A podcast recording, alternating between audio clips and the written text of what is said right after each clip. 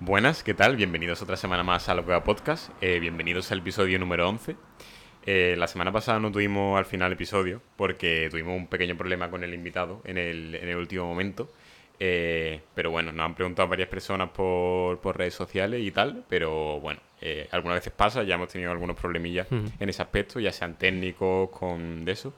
Pero, pero bueno, volvemos esta semana otra vez con una tertulia, como siempre, eh, con Gonzalo y yo. Eh, al final lo de los números se nos está descuadrando un poco con el hecho de que dijimos al principio que íbamos a tener algunos números con tertulia de nosotros y otros con Pares invitados. impares. Claro, pares impares. Pero bueno, como se nos va alterando, pues eso lo dejamos a un lado y eh, haremos lo de siempre cada semana una cosa y otra. Hmm. La semana que viene esperemos poder tener invitados, que sé que tienen mucho más éxito los podcasts y a la gente le, le gusta mucho más. Eh, y bueno, esta semana eh, comento lo del pequeño cambio que hemos Sí. tenido con el- la sección de misterios, ¿no? Que hemos querido eh, quitar la sección de, de misterios de esta tertulia, por si también nos centramos en hacer otro podcast, aunque sea incluso tú y yo, pero en vez de hacer tertulia, pues uno más extendido sobre eh, esos casos que comentamos. Y, y entonces, pues eso, hemos decidido quitarla de esta sección para a lo mejor poder añadir otras, como en este caso va a ser una de música, que, que nunca hemos hablado de ello. Dijimos en el primero que a lo mejor lo íbamos añadiendo y íbamos Sí. a comentarlo, o sea, y queríamos comentarlo, perdón, pero, pero nunca lo hemos llegado a hacer, entonces en este hemos querido hacerlo, simplemente recomendaciones como en el tema de cine. Y igualmente hablaremos también de cine como en el otro y de la sección de actualidad que nos parece interesante siempre eh, comentarla. Decir eso es importante que eh, la sección de casos sabemos que gusta mucho y que es una sección muy interesante que mucha gente ha venido también por el- cierta parte por, por eso. Y Claro, saber que vamos a hacer podcasts especiales justo de ese tema. Sí. Que no va a ser pues, para darle mayor importancia de la que realmente tiene nuestro Claro. podcast y ya está. Y si quieres empezamos ya por la primera Pues sí. sección ¿no? de actualidad y vamos a comentar un- una- unas noticias que han pasado esta semana. Eh, empezamos por la primera, que Papi Gaby está fuera de la velada. sí. Es una noticia que dentro del mundo de internet ha sonado bastante y todo el mundo creo que está al- a corriente de, de lo que ha pasado. Em, primero contamos lo que ha, ¿no? cómo ha ocurrido, cómo... Yo me enteré cuando hizo un directo Ibai, comentó con él, junto a él y Sandor y, Mm. y el entrenador Sergio, creo que se llama Sergio, que fue el que entrenó a, a Jagger en las veladas Sí. anteriores. Y mm, bueno, por lo visto, bueno, todo el mundo sabe, o quien no lo sepa, Papi Gaby de, de pequeño tuvo, Mm. tuvo problemas, tuvo un cáncer bastante común en, en niños. Y por eso tiene problemas en cicatrices, tiene un problema en el habla, tal. Mm. Y, y por lo visto, pues él supongo que tendrá chequeos anuales como... No, eh, creo que era por. eh, como que antes, un mes antes de la velada, se hacía como un chequeo médico Sí, a todos sí. los participantes, ¿no? Y ahí sí, cuando salió. Exacto, exacto. Pero digo que, que digo, supongo que él Ah, tendría él, de por sí. chequeos que siempre estarían bien. Y No, claro, claro. tenía un chequeo antes de empezar a entrenar, pero se ha ido prolongando, él ha ido entrenando, Sí. que eso podría haber, podría haber causado mayores problemas de los que, de los que ha causado. Y, y se atrasó tanto que se ha hecho ahora, cuando quedan 20 días para la velada, ¿no? O más o menos. Sí, el 1 de julio es. Ahora 20. Claro. Entonces, mm, al final parece que, bueno, tiene problemas como en el cerebro, de que... No, no problemas, sino que puede causarles Claro, problemas de el- un deporte como el boxeo. sí. Y menos mal que entrenando, porque es cuando más se recibe, no en- un combate, sino en todo lo que lleva entrenando. No, es que por eso. Y- eh, es como raro, ¿no? Sí, sí. Que se haya hecho ahora y, y no lo hayan hecho antes. Más sabiendo el problema ese de que él a lo mejor debería haber dicho. No sé bien si puedo o no. Ya. Y el chequeo, yo creo que no ha sido ni chequeo suyo, ha sido el propio de que hace la volada, ¿no? Sí, sí. a todos los participantes. eh, y, y pues el suyo salió eso. Mm, sobre todo putada para Ibai. Ya. Que es lo que ha salido muchas veces, que ha tenido ya que ca- Dos. cambiar un combate con el de virus, que también lo comentamos, y ahora Mm. con este, justo a 20 días antes, que Ya. es una putada. Pero bueno. se ha encontrado Sí. eh, rival, que es Abraham Mateo. Eh, que bueno, que no, no, no era nada fácil que alguien accediera, sobre todo a 20 Ya. días. eh, y alguien así a lo mejor de esas características. Aunque ya salieron varios tweets que Abraham Mateo antes también de eh, haber algunos participantes como que ya pu- se puso en contacto y como que le gusta el mundo ese de internet y le propuso a Ibai como a lo mejor ser participante. También ha salido que ya hacía boxeo de antes y que, Bueno. que sabe En plan, sabe más cosas de las que a lo mejor ha dicho. Ha salido un vídeo de hecho Dan Peter, eh, que es con el que era con el que se enfrentaba Papi Gaby, y ahora pues Dan Peter contra Abraham Mateo. Mm. Y ha salido un vídeo como eh, Ann Peter tirándole como hate a Abraham Mateo, diciendo que no ha sido del todo honesto, porque Abraham Mateo dice que él ha hecho como solo un par de combates en su vida y que ha practicado boxeo como muy poco. Y de hecho dice que hay eh, vídeos de, de Abraham Mateo, federado como en la liga de boxeo, y que ha hecho más de dos combates, que ha hecho varios combates. Y de hecho, pegando y eso, ha salido un par de vídeos y se le ve bastante bien.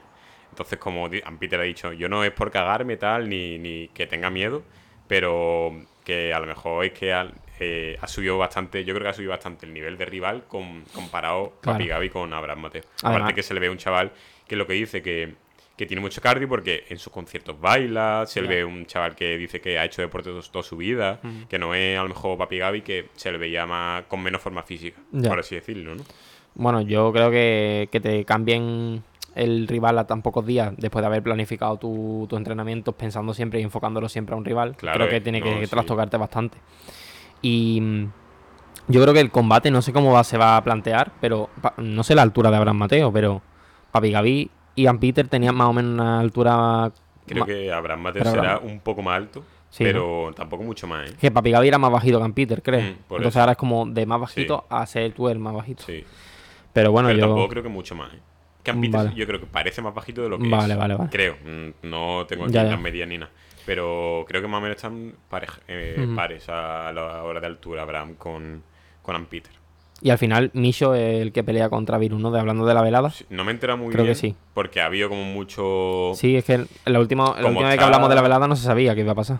No, sí, lo confirmaron, creo. Mm. Pero después, como en tema de TikTok y Twitter hay tantas fake news y tantas cosas eh, raras, eh, me han salido incluso algunos vídeos diciendo Misho no va a pelear eh, porque se ha lesionado o deja el combate, que a lo mejor no lo han confirmado Ibai ni nada, pero salía como vídeo hablando de lo de Ann Peter y Papi Gaby y le han puesto como que Misho se iba a retirar otra vez, no sé qué. Fake news que creo que al final se queda como está, que es Misho contra eh, Shelao. Eh, y ahora por lo nuevo de Ann Peter contra Abraham Mateo. Mm. Que la verdad que eh, yo creo que eh, en ese sentido han tenido suerte porque ha sido otra persona bastante mediática el tema de Abraham Mateo. Claro, claro. ¿Sabes? Han quitado a Papi Gaby, que sí, que era un combate muy esperado y muy. Hombre, estaba guay porque eran dos youtubers muy importantes de España. Pero creo que ahora también sube bastante el nivel. Es un cantante internacional, al fin y al cabo. De hecho, ahora justo.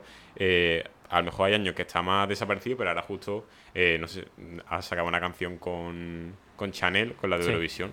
Y está en, la, en, en éxitos de España bastante tiempo, en el top 50 de España y tal. Entonces, como que ahora también está en, en, en más auge que a lo mejor otros tiempos que no se escuchaba más de Abraham Mateo. ¿sabes? Entonces, yo creo que guay. Y, y eso, ha salido un vídeo diciendo Ibai que dice a ver si sale con señorita entrando el Abraham Mateo. De hecho, ha, sido mm, ba- bastante objeto de meme en esta semana Abraham Mateo porque han salido de vídeos Es que y de cosas de Abraham Mateo. El tiene- buenos días, buenos tiene- días. es que tienen Sí, muchas, sí. tienen muchos vídeos Claro. muy graciosos. Entonces, claro, ahora más que nunca va a salir. Y él cuando en la presentación, de hecho, eh, iba y le preguntó por varios memes y dice él como que siempre eh, ha subido cosas así porque dice que le daba igual lo que decían, que él era Ya, ya. muy de esto, hace cosas así y vaya, tiene cada vídeo lo que Mm. decimos. Pero por eso yo creo que ha sido, al fin, plan, han encontrado con un buen recambio Sí. y, y a ver lo que dice en Peter, verdad, que pues también hay un handicap para él por lo que tú dices. Le cambian al rival a 20 días. Encima, si el rival tiene más nivel de boxeo que el anterior, Ya. Peter también tiene mérito de haber aceptado el combate, porque yo creo que cada vez que hay un cambio de eso, primero le dicen a la persona eh, que se queda sin rival si acepta o no. Eso, obviamente. Eh, entonces, por esa parte, también Ampeter ha sido valiente en ese sentido. Pero, pero bueno, bien. Yo tengo bastante ganas ya de la velada. Llevamos varios Sí. podcasts hablando. Eh, y, y yo creo que va a estar guay, sobre todo también como evento. Ya lo comentaremos, comentamos hace ya bastante el Dog eh, Fight Wild Tournament, eh, del tema de realización, de, de concierto y tal, y a ver cómo, cómo va a ser este. Que las expectativas están súper altas, obviamente. A ver qué, cómo pasa. Y además las actuaciones yo creo que también va a ser bastante Claro, claro. tema Que- de conversación. Creo que respecto a otra velada, creo que el nivel Sí, ha subido sí, bastante. sí. Y ya la, la anterior fue bastante sí. Pero yo creo que, bueno, y el, el sitio en el que ya hemos hablado muchas Claro, veces. la realización yo creo que tiene que dar un paso más todavía de lo que ya, ya era buena, pero Mm. yo creo que ahora tiene que ser como un gran evento deportivo casi. Sí, un, sí, un. Super Bowl. Sí, sí, totalmente. De hecho, el sitio lo merece, vamos. Claro, por eso. Bueno, si quieres, pasamos al siguiente, el siguiente tema de actualidad, ¿no? Yo aquí estoy un poco más perdido. Sí, Tú me- yo no te digo que esté Sí. muy al tanto porque, bueno, los dos hemos visto muchas batallas, Sí. de hecho hemos estado en algunas que otras. Y estamos hablando de Red Bull, Batalla Sí. de Gallos, ¿no? Es un tema bastante conocido para muchos. Y, y esta- este año ha vuelto, como cada año, ¿no? Red Bull. Bueno, la- el tema de batalla es un tema muy pantanoso, hay mucha gente que. Hay. Últimamente, eh, un- un- la toxicidad que hay, en, por lo que yo veo, en batalla es bastante grande. Sí, Mm, porque, bueno, eh, cuando va todo bien, Mm. todo es bueno. Pero cuando las batallas pierden un poco de audiencia y hay un tema de debate que es. De hecho, eso daría para muchos podcasts, el hablar de cómo, cómo ha, ha evolucionado las batallas, ¿no? Mm, es cuando sale a relucir eh, Red Bull. Red Bull, yo creo que a los que hemos dejado de ver batallas bastante, porque yo he dejado de ver batallas Sí. mm, bastante, yo bastante. también. Yo antes era- veía mucho, veía cada batalla que salía en el momento en el que salía. Mm, y ahora no veo nada. sí, pero yo, eso le pasa a mucha gente. Claro. Yo, bueno, a ti, a mi hermano Sí. también, gente que veía antes mucha, ahora... Yo creo que ha pasado en cierta parte porque cuando empezó Urban Rooster a hacer lo de la Sí. FMS, que de hecho fue una idea buenísima y Mm. bastante hemos visto, yo las primeras tres temporadas me las vi enteras, de hecho estuve en, en algunas jornadas y a mí me, me- me encantaba. Pero el- es cierto que el ver tantas batallas durante tantas... Yo es que FMS nunca, a mí nunca me ha motivado. Nunca, ¿no? Ya. Eso le pasa también a mucha gente. Mm. También yo creo que nosotros vivimos, porque hay mucha gente que ahora ve FMS y son Sí. chavales que nunca han visto, Ya, eh, no vieron, eh, que han descubierto las batallas en 2020, por ejemplo. Nosotros descubrimos la batalla, yo descubrí, lo- vamos, sé hasta la fecha Sí. exacta porque mm, descubrí la batalla cuando, como mucha gente en esa época, con la Internacional de 2015. Y, eh, bueno, en, en esa época yo creo que fue la época dorada de las batallas porque Red Bull mm, gustaba mucho, las internacionales estaban muy bien porque se veían muy pocas batallas, era como... mm, Claro, Chuti y claro. Arcano nunca se han enfrentado. Ahora Exacto. eh, Gazir y, Chuti se han enfrentado 25 veces, entonces ya no... Sí, sí. Bueno, al caso, a lo que vamos. Eh, vuelve Red Bull, ¿no? Eh, ahora hay tres regionales. Está Barcelona, Granada y Madrid. sí.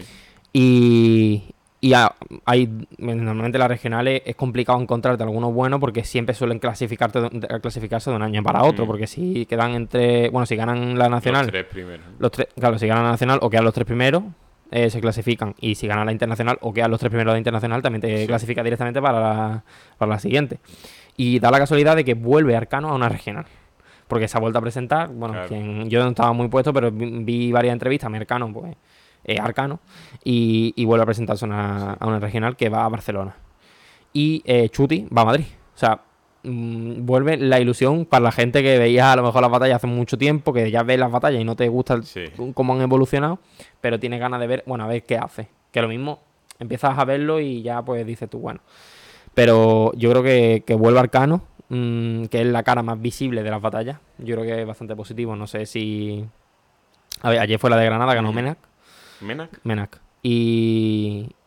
Y ahora, pues la semana ¿Y que viene. ¿Sabes quién se clasificó o no lo tiene ahí? Sí, se clasificó el equipo, eh, Menac, eh, NQP, que, que llegó- perdió en semifinales, y RC. Ah, Son cuatro nombres sí, medio conocidos para la gente que no, no está viendo ahora.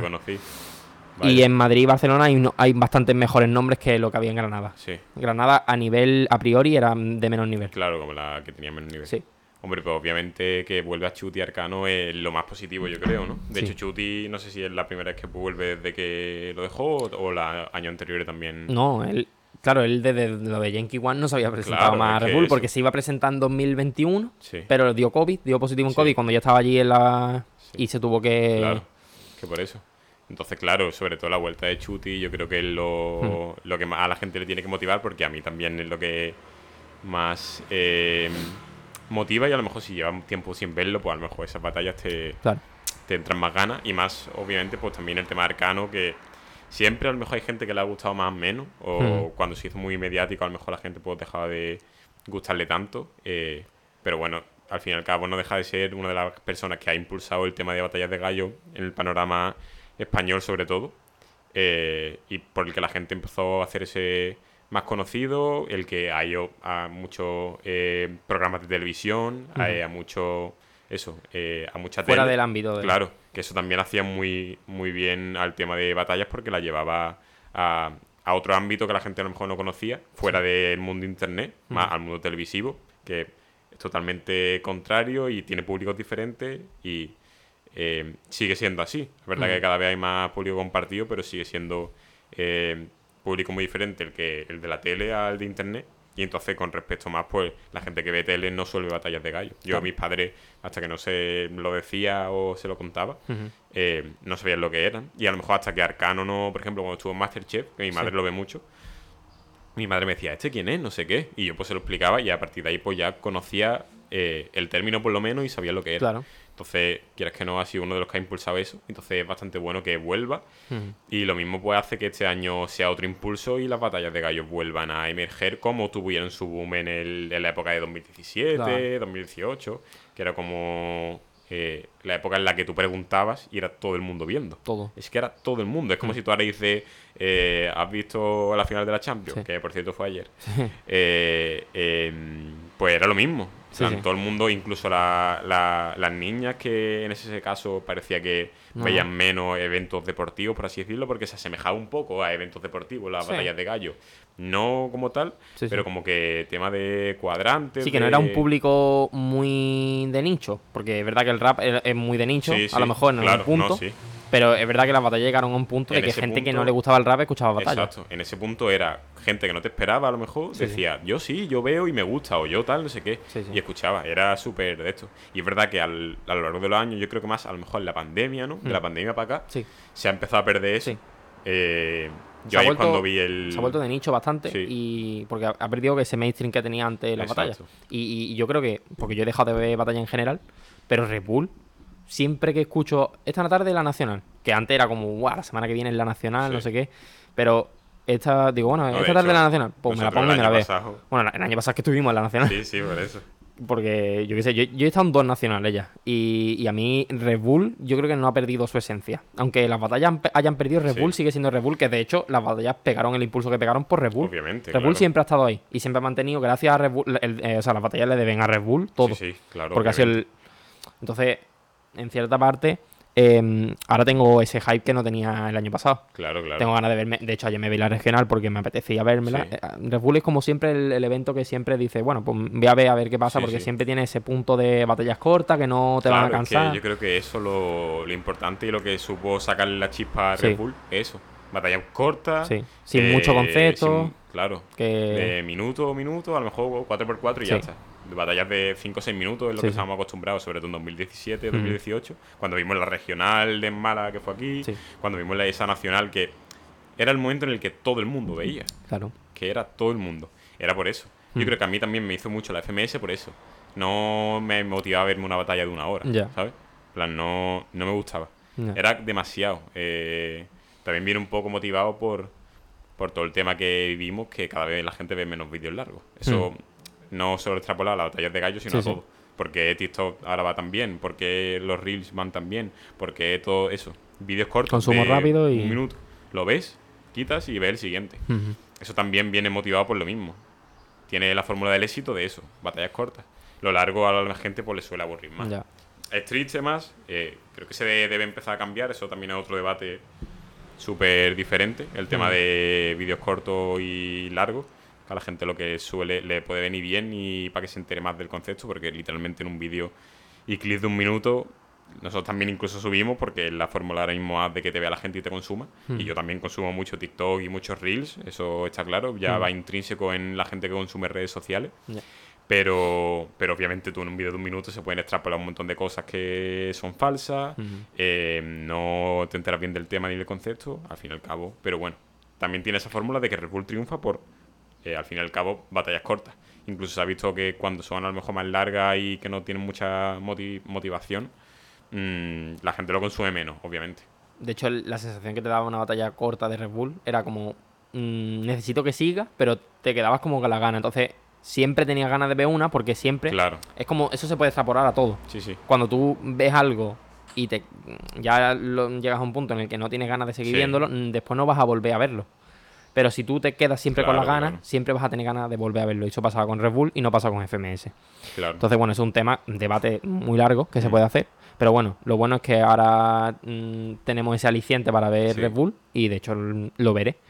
Y, y bueno, si, pasa lo que pase, podré- podríamos comentarlo, ¿no? Como noticia de Sí, actualidad. sí, sí. Hombre, y también creo que esto sirve un recordatorio a la gente a lo mejor que antes veía batallas de gallo, que lo tenía un poco olvidado, Sí. ¿Sabes? Porque a mí también me ha pasado incluso antes de hacer de poner el guion y todo, como que estaba un poco fuera de mi cabeza. Y a lo mejor si ahora lo recuerdo, pues digo, ah, Ya. pues voy a empezar otra vez a verla. Entonces Pues eso, sábado eso. 10 17, creo que no sé si en Madrid o Barcelona, y 23. Son esos dos. Viernes y viernes. Ah, no, Sábado sábado, y y sábado. Sábado y sábado. Entonces 17 y 24, creo. Pues 24. Pues hay que dar las dos fechas para la gente que a lo Exacto. mejor veía Red Bull y dice, bueno, pues voy, a, Claro. voy a echarle un vistazo. Por Arcano, seguro que a cualquiera que haya visto en algún momento la batalla sabe quién es. Claro. Bueno, pasamos al, al siguiente punto. Sí. Que ya es un poco más eh, eh, otro ámbito, que ha salido mucho en las noticias y gente que, que seguro que lo han visto en los telediarios. Y el ataque que ha habido en, en Francia, en ¿cómo- no sé cómo se pronunciará, ¿no? Annecy se Sí. escribe, el, el sitio. En Eh, una un ciudad. Una ciudad, ¿no? Sí. Sí.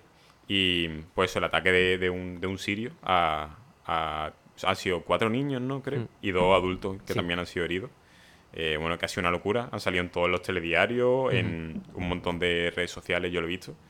Eh, y eso, de la- las imágenes son súper estremecedoras si, si las ves. Ujú. Eh, es una locura. Eh, supongo que la gente no lo ha visto y. O sea, la gente lo habrá visto porque ha salido en todos los medios, ¿no? Que Yo creo. también- Sí, sí. Mm, Bueno, el vídeo ruló por Twitter y por todas las redes sociales al segundo, como es internet. De hecho, ha sido yo creo que el ataque, no terrorista, porque ahora comentaremos por qué no es terrorista. Mm, eh, ha sido el, el ataque más mm, viral y más eh, mediático que ha habido en la historia. Porque es verdad que cuando pasó lo de Bataclan fue muy mediático, las Torres Gemelas, bueno, sí. Eso, obviamente. Pero fue al instante ya todas las imágenes estaban rolando por cómo está ahora el tema de, de internet, ¿no? Todo vuela y en el momento en el que pasa ya se está viendo. En los vídeos, pues bueno, mm, quien lo haya visto sabrá de lo que hablo. Mm, es una persona que, bajo mi punto de vista, em, le da un ataque psicótico completamente. Eh, lo que he dicho antes de que no, se, mm, no es un ataque terrorista Sí. es porque resulta que eh, es sirio cristiano, es católico. Sí, Y, y bueno, y, ya en ese punto se descarta que es ataque terrorista porque siempre que se habla de ataque terrorista se, se habla del del Islam. Islam, ¿no? Y mm, de hecho en, en un momento del vídeo se parece que se dice que dice en el nombre de Cristo. Mm. Algo bastante inusual porque creo que no ha habido nunca nada así en la historia. Que yo haya escuchado es muy raro eso. De hecho, esa, esa religión he leído que es sirio católico. Creo que es sirio cristiano o sirio es católico. ¿no? como una, es una corriente, ¿no? A lo mejor Sí, y está bastante perseguido porque son bastante mm, problemáticos, bastante Sí. peligrosos. No es algo pacífico ni, ni tiene algo positivo, ¿no? Y, y bueno, eh, básicamente eh, es un loco mm, que le ha dado un ataque y no tiene nada que ver con, con algo con algo religioso porque mm, nunca no es una corriente que siempre pase eso, Claro. sino que es mm, eso desde mi punto de vista, ¿eh? no, no estoy hablando de, de lo que sea porque nadie sabe y nadie va a saber lo que tiene en la cabeza ese tío. Claro, obviamente. Y también está la, la figura importante de- del chico de, del que llevaba la mochila, ¿no? El chico de la mochila, que él, gracias a él no llegó a más. Porque mm, favorablemente y mm, menos mal que ninguno de los niños le ha pasado nada más de lo que ha llegado a pasar. No ha habido ningún fallecido. Y, y todo es gracias a ese chico porque si no llega hasta él, nadie se enfrentaba a él. De hecho, se ven varias imágenes de personas corriendo y huyendo y personas que podían enfrentarse a él. Porque una. mm, y más cuando están yendo a por gente tan. Y, no, y- y- Es que no me sale a mí tampoco. Eh, bueno. mm, Indefensa. Indefensa, Claro. perdón. Eh, son, no sé, los niños y las madres. Pero gente que están con niños pequeños, se ve gente mayor. Ahí el momento, nadie sabe cómo va a actuar, pero Claro, es que ese punto yo creo que te da, como te da un ataque de, de un, un shock y creo que también es difícil como actuar, ¿sabes? ya, ya. Pero Plan, tiene, de, hay, hay, de hecho hay varias, siempre hay como varias situaciones eh, en las que eh, se ve muchas veces que hay gente que se queda parada y en el momento que dice, coño, es que podría haber a lo mejor salido corriendo por él, o podía haber hecho Ya. otra cosa y la gente se queda en shock directamente, también puedo entenderlo. Pero Ahí menos está. mal que... Está peligrando tu integridad, ¿no? Pero yo qué Sí, sé, sí. tú estás viendo que está atacando a personas que no se pueden defender, que No, sí, sí, es heavy, eso. Pero claro, vean una persona con un cuchillo tal, lo mismo te entiendo que te asuste, ¿sabes? pero bueno, este chico Sí, sí. claramente, vamos. mm, No, no, dijo... obvia- De hecho, creo que mm, él pedía en una iglesia de al lado de, Mm. de allí. Y, y ahora ya, pues supongo que será el héroe de- del pueblo de la ciudad. Ya ve normal. Y bueno, nada más. eh, pasamos siguiente a Sí, que otro caso más o Sí, menos parecido. parecido. No, no llega a ser del mismo punto porque llega a ser un punto hasta cómico. Y yo creo que es un vídeo que la ha visto bastante gente. Ha ocurrido en Badalona, en. Cataluña. Y es un atraco de una mujer a, a un bazar, ¿no? Un- Sí, un bazar, un... un- Sí, un- sí, un bazar. un bazar, alimentación. Sí, sí. Se ve un- una mujer que entra con un cuchillo, ¿no? Sí. Y intenta atracar el, el sitio. Al principio se le ve como con bastante disposición, ¿no? Sí, como le dice que como cierra las persianas o algo así. te mato, pero se le ve como poca experiencia por la forma en las frases que dice. Y, y el hombre, la verdad que en ningún momento se achanta. Yo creo que era también como la voz, ¿no? De la señora, porque se le veía como Se era ve- una señora mayor. Sí, No, no veías tú una voz de, de alguien joven. no, no. Entonces yo creo que entre eso, que a lo mejor a la señora tampoco se le veía muy segura, eh, yo creo que el tío dijo, a mí esta no me roba, ¿sabes? Y entonces, pues claro, se ve al hombre eh, que coge una- un taburete de Sí. detrás, se va como si fuera a cerrar las persianas, que es lo que le dice la, la mujer, mm, va, coge un taburete y ya se pone como eh, diciéndole que no, que no le va a dar nada, que tal. Entonces ya pues la mujer sigue insistiendo diciéndole que te mato, ¿eh? que, que no sé qué, que tú, Mm. tú, me, tú me harás daño, pero, pero yo te mato, tal, con, la, con el cuchillo en la mano. Mm. Y, y al final, pues eso, se tiran ahí un rato, incluso llegan a forcejear un poco con, Sí. con la silla, la mujer coge la- el taburete y, y el, y el hombre sigue insistiendo. Em, pero eso, que al final no, no desiste el hombre y, y la mujer acaba desistiendo del, del atraco, diciéndole la, la frase que ha salido en un montón de titulares y un montón de sitios, me voy porque me está entrando un ataque de ansiedad, es lo que dice la, la señora. Entonces, pues claro, obviamente se ve que era de una, la primera vez que lo hacía, Claro. que no tenía experiencia en eso y que Ella lo esperaba a lo mejor que iba a llegar, iba a darle dinero y se iba a ir. Exacto. Y cuando la mínima que se le complicó, Exacto. se le vino el mundo encima. Sí, sí. En plan, se sabía que tú decías que te mato, pero que no iba a, a hacer nada. Eso, eh, pues el hombre tuvo la valentía también de eso. Entiendo también que tiene que ser difícil, porque te- es tu local, tal. Eh, no sé tampoco cómo actuaría uno Ya. teniendo esa situación. Hombre, ya te digo yo que si ves la situación, mm, no le vas a dar el dinero a la primera Claro, de cambio que porque aunque te Se tenga un cuchillo. No, y se veía que no, lo que hemos dicho al principio, que no era de- Mm. la- no lo hacía mucho, se veía como dubitativa a la mujer, Sí. que no te inspiraba tampoco mucho, bueno, miedo sí, porque al final te está alguien intimidando con un cuchillo, que al fin y al cabo, pues, yo creo que te tiene que, que eso, que intimidar. Pero, pero eso, que no se le veía muy, muy segura a la, a la señora, ni, ni, ni eso, ni que de- fuera tampoco a hacer nada. Entonces, pues eso, eh, es un vídeo bastante cómico que queda ahí. Eh, y, y pues ya está, no sé tampoco los eh, temas de atraco en Barcelona, cómo seguirá, que eso también ha salido... eh, bueno, Barcelona no es en este caso, ¿no? No, Badalona. Bueno, Es un pueblo, ¿no? hmm, no sé, es, es como, es ciudad, creo. Vale, pero no es provincia, claro. Sí, es ciudad. Y, y pues eso, no sé cómo estará ese tema, que se ha hablado mucho también, ¿sabes? Tengo amigos en Barcelona y dicen que allí tampoco se vive extrema- extremadamente tanto como a lo mejor salen las noticias. Pero claro, mm, como vemos siempre, en las noticias sale lo peor de cada sitio. Depende también la zona, ¿no? Hombre, claro, obviamente será como allí. Siempre Madrid y Barcelona va- van a, tener más, van a tener más crímenes porque son ciudades más grandes. Claro, claro. Es lo que hay. Entonces hay más gente, hay más barrios conflictivos. Eso siempre. Al ser dos, eh, de las ciudades más grandes de España, pues obviamente hay más que en cualquier otro sitio. Y depende obviamente también de la zona en la que te muevas, de la zona en la que vivas, de, de, de eso, de, de la zona sobre todo. Pero, eh, no sé, eh, tampoco obviamente se, se va a ver más en las noticias de lo que tú vives, porque también En Málaga, incluso a lo mejor, si hay noticias de mucho, por ejemplo, me acuerdo el, año pasado, ¿no? Cuando hubo en, en la época de feria como muchos pinchazos en Sí. discotecas y en muchas zonas. Pues también eso de la zona, de si salen más de fiesta, pues a lo mejor lo viven más, y si a lo mejor estás más apartado de ese tema, pues no lo vives tanto de so- solo de lo que escuchas en las Claro. noticias. Entonces no sé cómo estará ese tema, tampoco estoy muy informado, entonces tampoco me atrevo mucho a hablar de, de eso. Entonces nada, pues si quieres dejamos el tema de actualidad Sí. eh, por aquí, ya seguiremos comentando a lo largo de las siguientes tertulias. ¿Y qué quiere hablar primero, de música o de cine? De música, si quieres, Vale. y ya enlazamos con. Pues hablamos de tema de música primero. Hemos dicho de hacer como una recomendación de álbum cada uno, Sí.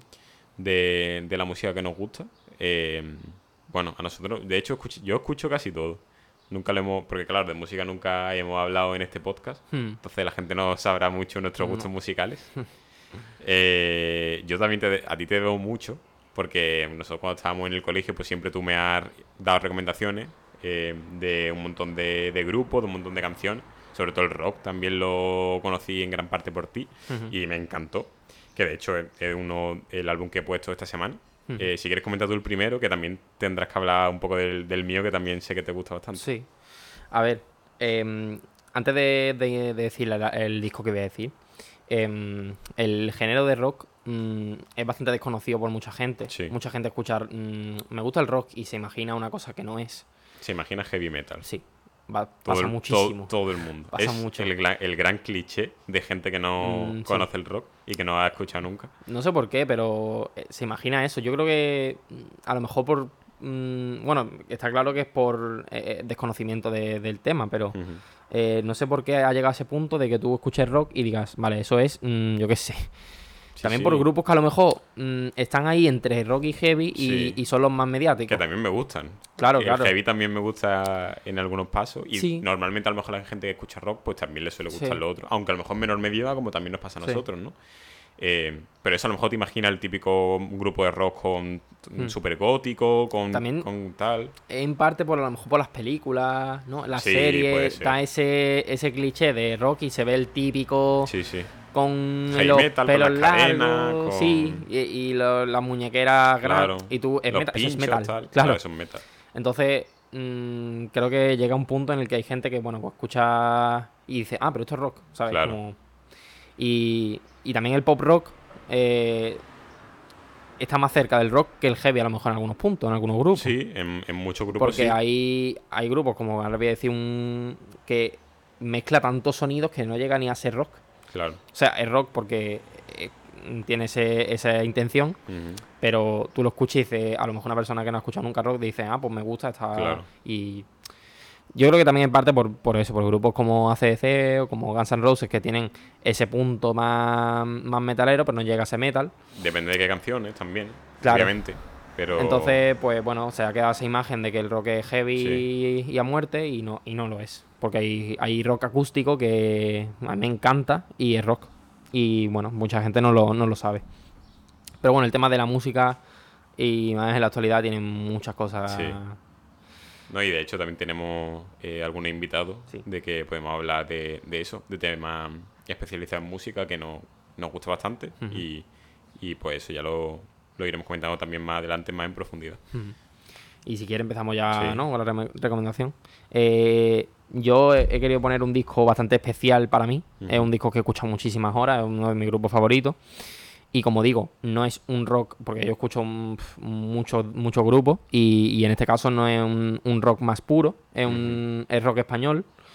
Eh, diría que es indie, porque bueno, es indie. Sus inicios fueron más en este disco, que es su primer disco. Estoy hablando de Un día en el mundo de Vetusta Morla, lo enseñé ahí a cámara para que lo vean. Eh, fue su primer disco de Vetusta y, y la verdad que tuvieron bastante suerte y bastante por el talento que tienen, que su primer disco fue su disco más vendido. Eh, eso pasa bastante. Claro. Eh, de hecho, el que tú ahora vas a comentar también fue su primer disco. Sí. Y yo creo que mm, este disco mezcla y tiene la esencia de Vetusta al máximo nivel. Mm, tiene cada tema es mm, temas súper conocidos de- del, Sí. del grupo. Porque bueno, el tema más conocido de Vetusta Morla yo creo que es Copenhague y es de este disco. Pero es que también tiene un montón de. Cada canción, para la gente que le gusta mucho Vetusta Morla, son himnos, todos. No hay ninguna canción que tú digas flojea. Y, y la esencia de este disco es, es eso, un grupo de amigos que se juntan, son seis, se juntan y están estudiando todo y empiezan a crear música y al final pues tienen un disco que vende, que es disco de oro y que vende una locura de disco y que a raíz de ahí pueden empezar a hacer una gira. Yo tenía entradas acá para esa gira de su primer disco y no fui porque no me gustaba. Porque me decía no. Sí. Y al final me arrepentí porque al final se me ha convertido en uno de mis discos. Los pude ver en directo hace, hace un tres añillos así. Y, y en directo, quien no lo, habéis- no lo haya visto, es súper recomendable. Son muy buenos, tienen un directo buenísimo, muy parecido a lo que se escucha en, en álbum. Y, y nada, este disco pues eso, tiene unos sonidos bastante poco peculiares, en- peculiares en este género. Y, y en música que es muy intrínseca de, de Vetusta Morla. De verdad lo recomiendo bastante, quien no lo conozca. A lo mejor hay gente que conoce una canción, Sí. O es- Cuoco es- muy sí. pero mm, les recomiendo que escuchen bastantes canciones porque a día de hoy tengo este disco súper machacado que se- de hecho se ve cómo está, de tenerlo porque yo escucho muchos discos tal cual. Y, mm, y este disco eh, tiene canciones que cuando las vuelve, yo he escuchado canciones muchas veces y cada vez que las escucho le saco algo nuevo. Así que queda ahí la recomendación. Muy bien. Pues eh, yo les digo que voy a comentar también es de Gonzalo, eh, que justo ha coincidido que lo he pensado y él me ha dicho que lo tiene, que como hemos dicho, sobre todo a él le gusta mucho coleccionar el tema de discos y tiene un montón, y es verdad que tengo menos. Em, y pues esto fue un grupo que también me recomendó él, yo no lo conocía hasta que tú me lo dijiste. Y cuando escuché sobre todo las canciones más famosas que tiene el grupo, que son de este disco, eh, en Spotify las que salen al principio son de, de él, eh, pues me encantó. Me encantó y fue un gran descubrimiento cuando, cuando escuché esas canciones. Eh, tú eso, me has comentado al principio, lo voy a decir yo y si quieres tú Sí, puedes apuntar algo más, que fue uno de los, el disco más eh, mítico del movimiento del grunge, ¿no? En, en Estados Unidos, ¿no? Me imagino. Mm, Sí. Eh, fue un movimiento y este fue el más, el más mítico, que es Ten de Pearl Jam. También lo enseño aquí a cámara, que lo tiene Gonzalo, para que lo veáis. Que es muy... Esta carátula ta- ta- también, al igual que Vetusta Morla, es súper mítica de, en Spotify y en un montón de sitios. Es una carátula mítica. Hemos dicho que es el primer disco de, de Pearl Jam. Y es eh, pues el que más ha vendido, ¿no? El que más típico es. Sí, y, sí. y el, y el, éxito de venta, obviamente. Eh, pues eso, las canciones más típicas que tiene, pues Alive, que a lo mejor la gente que le gusta rock obviamente la habrá escuchado. Sí. Eh, Black a mí también me encanta. Eh, y Even Flow, ¿no? Hemos dicho que Mm. también son como las más típicas y vaya, a mí todas las canciones de- del disco me, me encantan y, y creo que para la gente a lo mejor también sirve como recomendación a la gente que no escucha tanto rock o Mm. que no ha eh, explorado tanto ese género y tiene como la eh, el gusanillo de a lo mejor escuchar canciones que le puedan gustar y no sean tan heavy metal como ellos se imaginan que es el rock. Creo que este disco y algunas canciones pues son muy eh, bueno, eh, Pearl Jam junto con Nirvana también dijimos que era de ese movimiento, también lo Ujú. recomendamos aquí que a los dos nos encanta, ya hablaremos también en otro episodio. Eh, pero eso, este disco y sobre todo las canciones que hemos comentado que son como las más típicas y mainstream, eh, pues también sirve como recomendación a la gente eso, que no haya escuchado tanto y tenga la curiosidad de escuchar eh, algo de rock más flojo, por así decirlo, que no es tan heavy metal como ellos se esperan. Mm. Eh, y eso hay que dar la recomendación que a mí me encanta. Y bueno, te doy aquí las gracias públicamente otra vez por introducirme no solo a este disco, sino a, Mm. a todo el rock, porque de verdad que algo que antes de haberlo escuchado no me esperaba. Yo a lo mejor escuchaba siempre lo, lo típico que escucha todo el mundo, más pop español, lo que yo escuchaba antes. Eh, y bueno, y reggaetón, que eh, al fin y al cabo, quiera o no, lo está en todos lados. Pero eso, eh, adentrarse en este mundo es súper bonito. Entonces, eso, hay que dar la recomendación para las personas que no, que no hayan escuchado nunca rock.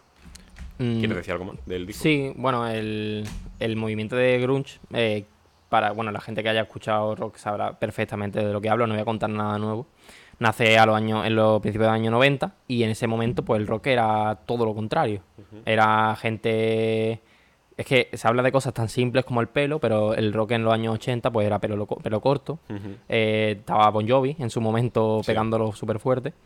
Y, mm, y era pues una era todo súper sofisticado, con eh, todo súper bien tocado al, Sí. al milímetro y, y muchas notas. Eran solo de muchas notas, tal. Entonces llega el punto de, de- de este movimiento que es el grunge, que nace en Seattle, eh, es de un solo estado, que ahí confluían grupos que ahora mismo Sí. son locura. Por ejemplo, en un mismo estado estaba Nirvana, estaba Pearl Jam, estaba Alice in Chains, estaba Soundgarden. Había grupos muy tochos de esa época que se juntaban eh, en Seattle, quien, bueno, no sé si habrá gente que haya estado o que conozca más o menos en el norte de Estados Unidos Sí. y hace mucho frío.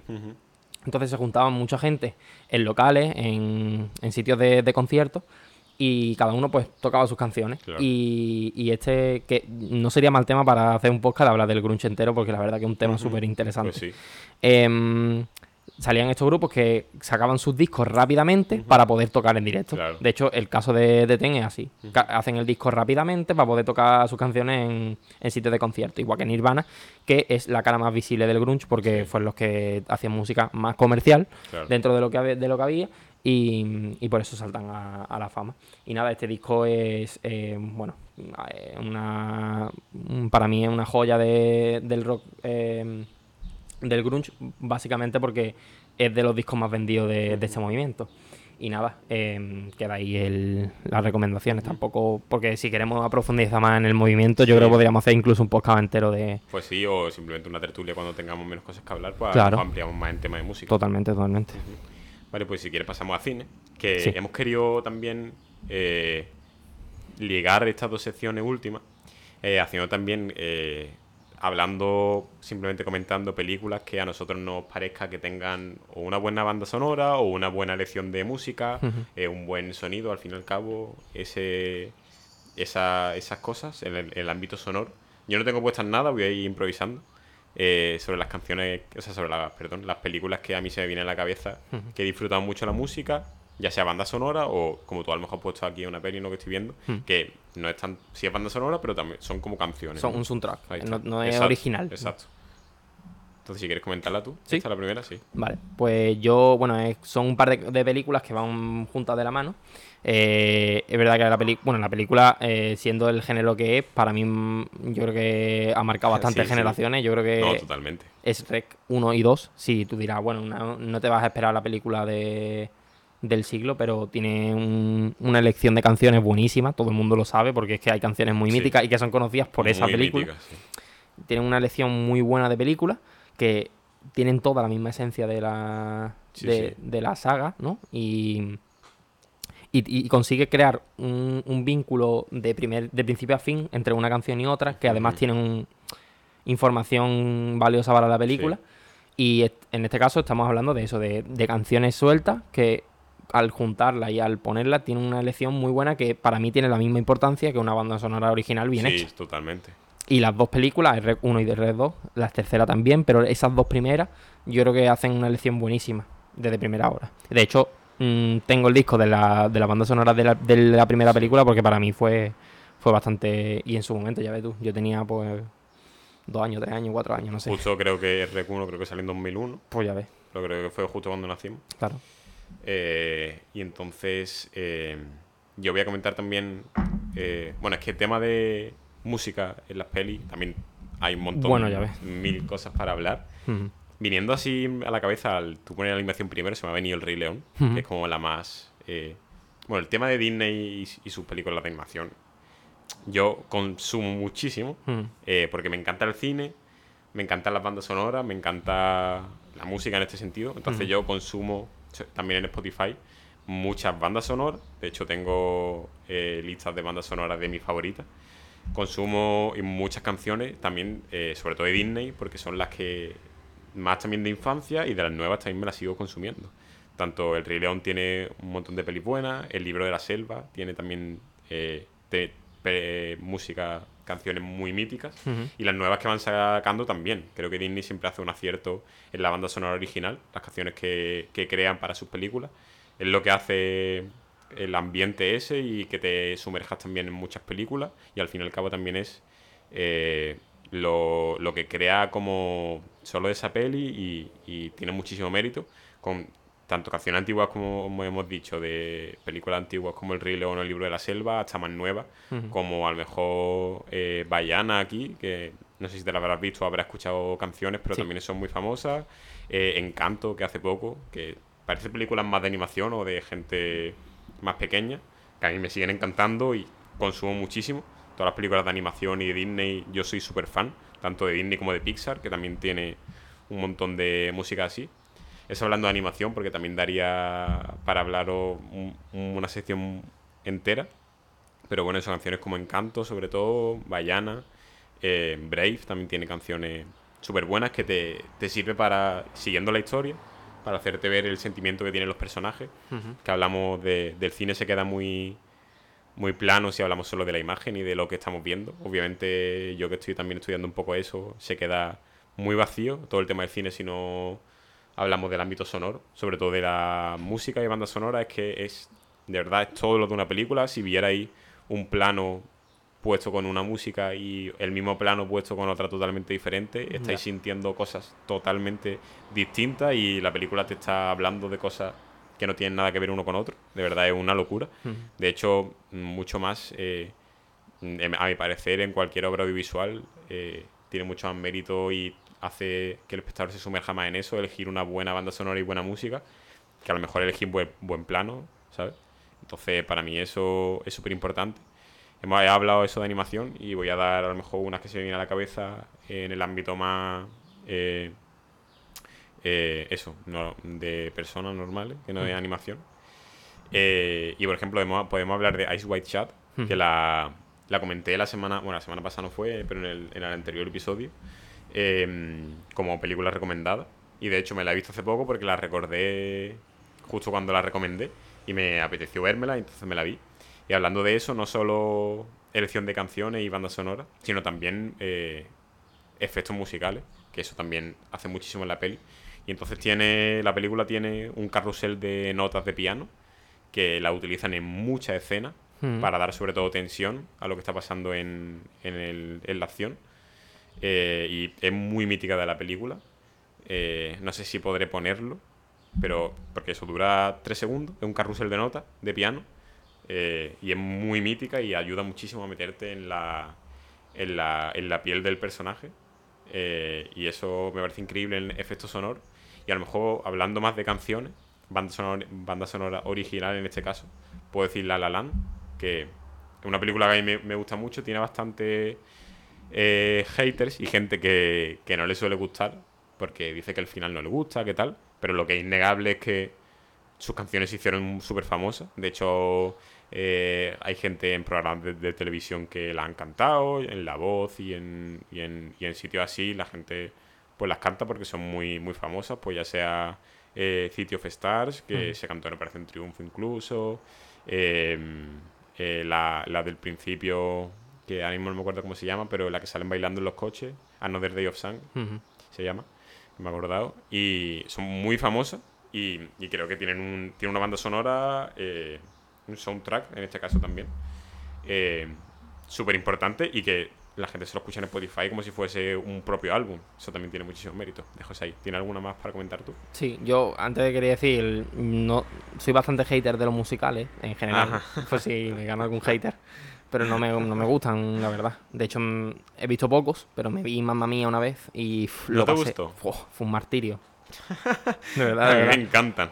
yo eh, no, no, no le consigo ver... Es como que me saca de la película cada vez que cantan. Me pasa eso. Hay mucha gente que le pasa, ¿eh? Después he visto algunas películas que sí me han gustado mucho. Esta porque a lo mejor es también en la forma de hacerla, no sé. Porque, por ejemplo, Mulan, Mulan a mí me gustó muchísimo. Claro, y también otro musical. Sí, pero eh, no sé. Eh, a lo mejor la forma de hacerlo o. No sé. Eh, sí, no sé. A ver, si una película es buena, buena, da igual del típico tipo de género que sea, que a lo mejor te va a gustar, ¿no? Sí, sí. Pero eso, tengo a lo, mejor la mala experiencia de mamá mía, que fue. No me gustó nada, vamos. y, y, quería nombrar. que bueno, obviamente es un genio, que es John Williams. Que para mí eh, para mí el mejor compositor de la historia de la, de la banda sonora. Y quiero hacer dos, destacar dos películas. Sí. Que una es Harry Potter y, la piedra filosofal, que bueno, quien sabe, eh, su historia, pues a John Williams lo contratan para hacer eh, La Piedra Filosofal, hace una obra maestra. De hecho, mm, hay muchos vídeos explicando cada momento. Sí, Jaime hecho, Altozano sí. tiene Total. un vídeo que eso es increíble. un- una obra maestra de vídeo, increíble. Como son tres vídeos explicándola y es increíble. Como eh, cada situación tiene una melodía Sí. y la melodía va rulando de la, de la película dependiendo de qué momento. Y hay una escena que dicen que es la escena más importante de Harry Potter. Que es cuando. que es una escena en la que Harry Potter suelta Sí, sí. a Hedwig y ya está, ¿no? Pero es una canción que es como separa a la familia ya del. total. Es un, bueno, una obra maestra y la música tiene una importancia increíble en esa película. De hecho, le da un toque navideño sin serlo. Cuando Sí. hay una escena solo de Navidad, pero le da un toque de Navidad que mucha gente ve Harry Potter en Sí. Navidad por eso, por la banda sonora. Y ligado a esto, también quería hablar de Solo en Casa. Solo en Casa también la banda sonora Pues de John. Williams y para mí es de mis películas favoritas. La veo muchísimo, de hecho la veo la suelo ver en Navidad y tiene una banda sonora que para mí es increíble. Se habla muy poco de esa, de esa banda sonora, pero tiene una importancia y, está súper Sí. bien hecha. Otra que tiene otro ambiente navideño que de por sí está basado en Navidad, Sí, pero si no llega a ser por la banda sonora que tiene, no lo sería claro. y tiene una lección de, de cada momento y cómo mm, crea la tensión en algunos momentos y cómo te crea el ambiente navideño y de familia. Es increíble y bueno, quedan esas dos menciones, pero claro, si te pones a hablar de banda sonora de, de. John Williams, pues no acabas, pero quería hacer esas dos, una de ellas menos, con- menos conocida porque a lo Sí. mejor hay gente que dice, ah, pues no, no lo sabía, pero Sí, o que Y- no sabía para pensar en la banda sonora de la película, que Claro. es bastante famosa. Yo si quieres paso también a decir, sí. y termino eh, con otro compositor de bandas sonoras que a mí me encanta, que es Hans Zimmer, que es, yo creo que entre John Williams y él, John Ujú. Williams un poco más antes de los 2000 y Hans Zimmer con películas un poco más modernas, han sido como los dos eh, precursores de, de, este, de las bandas sonoras de, de varias películas. Ujú. Hans Zimmer tiene la, una de las más famosas que tiene, que es la de Interestelar, que es la más famosa que cuando pegó el boom y tal, pero tiene también un montón de películas más. Eh, creo que Pirata del Caribe es suya, que es una de mis sagas favoritas y también tiene momentos para cada una cosa que pasa. Es también una locura de banda sonora que tiene cada canción y cada carrusel de notas es para un sentimiento y una escena de la peli. Eso también es una locura. Y como último detalle, digo, un- una de mis pelis favoritas, que siempre la tengo en mi mente y cuando me preguntan por mi peli favorita, eh, siempre digo el código da Vinci.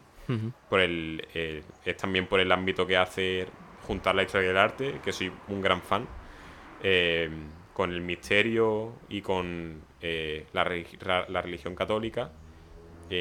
es entre esas cosas y también los actores que hay, pues hace que sea de mis pelis favoritas. Tiene muchos haters y mucha gente que no le gusta, tanto por el director que es Ron Howard, que nunca ha hecho pelis tampoco muy exitosas, y también Tom Hanks, eh, como que también le ha dicho que no le gustó para nada hacer esa película, que la odia. Dice que de hecho es una de sus pelis que no le gusta verla y que es que no le gusta nada esa película. Dice que al final eh, se alegró de haberla hecho porque también ha sido una peli bastante mediática, eh, que la conoce bastante la gente y pues es un papel importante que hizo él, pero no le gusta. Eh, pero en este caso, la banda sonora también es de Hans Zimmer. Tiene una. la- el tema principal de la, de la película se llama Chevalier de Sangre Real. Ujú. eh, el nombre en francés, porque se desarrolla en París. Y es una canción. eh, es de música clásica, es solo eh, melodía. Pero yo. es Si digo banda sonora, para mí esa canción es mi favorita. Con diferencia, porque si te la escuchas entera, a mí que también eh, de vez en cuando escucho música clásica y me gusta Mm. el tema de esas melodías, pues esa la dejo por ahí por si de verdad que alguien no se la ha escuchado. Bueno, aparte obviamente, si alguien no se ha visto la película, se la recomiendo, si le gusta historia del arte y misterio, se la recomiendo obviamente.